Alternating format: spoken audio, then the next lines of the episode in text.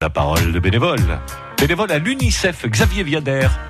Un jour, un bénévole avec le département des Landes à vos côtés au quotidien. Bonjour, euh, je m'appelle euh, Xavier Viader, euh, je suis bénévole à l'UNICEF depuis environ deux ans, depuis l'été 2016.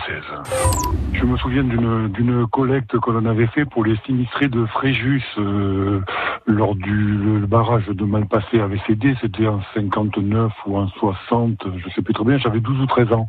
Et, ce qui m'avait marqué, c'est que j'avais trouvé une personne qui avait sorti un billet de 5 francs, on venait de passer au nouveau franc à peu près à l'époque, il avait sorti un billet de 5 francs et c'était c'est une somme énorme pour, pour, pour l'époque et il avait dit euh, euh, c'est le moins qu'on puisse faire. Et donc euh, ce qui m'avait marqué c'est qu'on avait j'avais l'impression de donner du bonheur à des gens en faisant une collecte. Parce que les gens à l'époque il n'y avait pas de téléthon, y avait ils n'étaient pas sollicités comme ça à, à tour de bras et ça voilà ça m'avait un petit peu marqué. Ça demande énormément de temps parce que c'est vraiment euh, comme je sais pas faire les choses à moitié. Euh, voilà, je, suis toujours euh, dedans et ça demande ça demande énormément énormément de temps. Mais enfin moi c'est un plaisir. Hein, si, si on le fait, on le fait, on le fait, on le fait ou on le fait pas quoi.